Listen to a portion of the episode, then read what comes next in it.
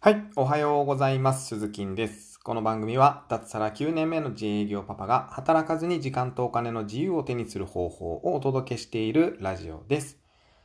えー、今日はですね、ちょっと新しい価値観を知ったので、えーと、共有をさせていただきたいなと思って、このラジオを撮っております。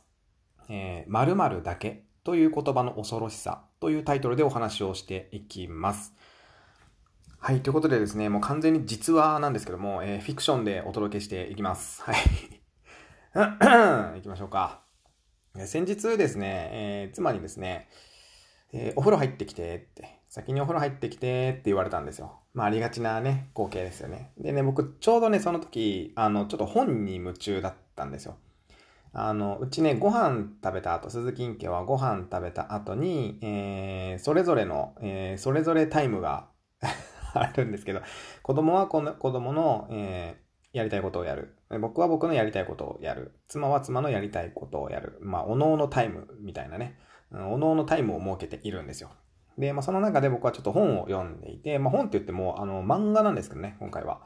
あのね、小太郎は一人暮らしっていう音、えー小太郎は一人暮らしっていう、えー漫画があるんですよ。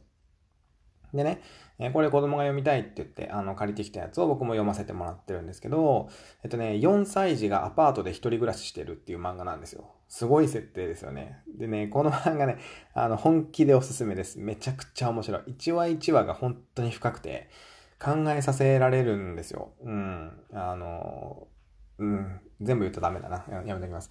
で、まあ、ねその話は置いといて、えー、まあ、その小太郎をね、読んでいたんですね。僕ね。うん、で、で、これ読んだら入るねって言ったんですよ。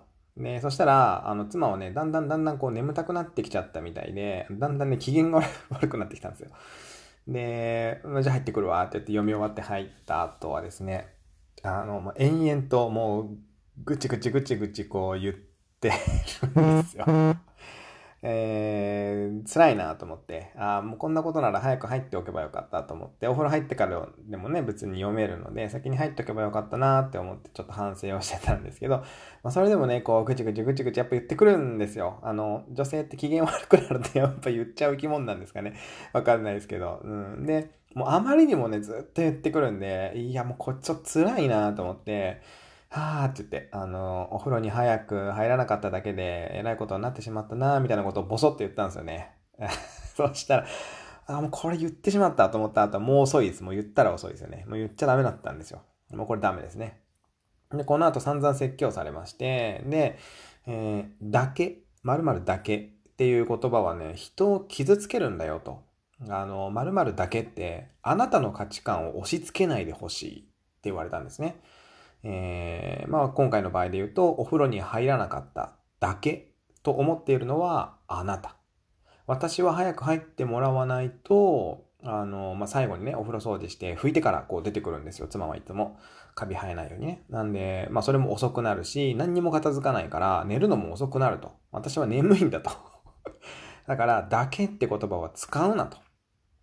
うん、あの、私にとっては大事なことだから、あなたの価値観を押し付けないでほしいっていうふうに言われたんですね。で、心が傷つくって言われたので、あ、なるほどなぁと。あの、そんな価値観もあるんだなぁと思って、あの、深く深く僕は謝ったわけですよ。それから。うん。で、まあ確かにあんまりね、言わないとは思うんですけど、まあ例えば自分がもうご飯とか作ったら、あ、ありがとう。夜ご飯、夜ご飯だけ作ってくれてありがとうとか、お風呂掃除だけしてくれてありがとうとか、子供と半日だけ遊んでくれてありがとうとかね、言われたら、あ、やっぱ嫌だなと思ったので、うん、こっちは全力でやってんぞってやっぱ思っちゃうんですよね。なんで、あ、これちょっとダメだったなと思って、うん、思いました。はい。という、まあちょっと雑談でございましたけども。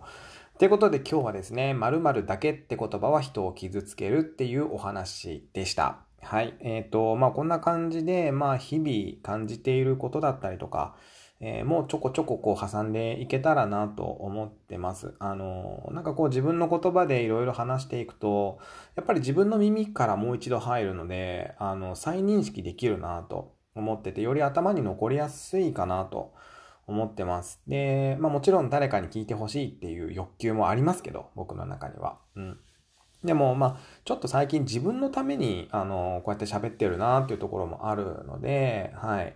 えー、まあ、誰かに届けばいいなとは思いつつ、えー、自分のこう頭の中にもしっかり届けていきたいなと思って撮ってます。はい。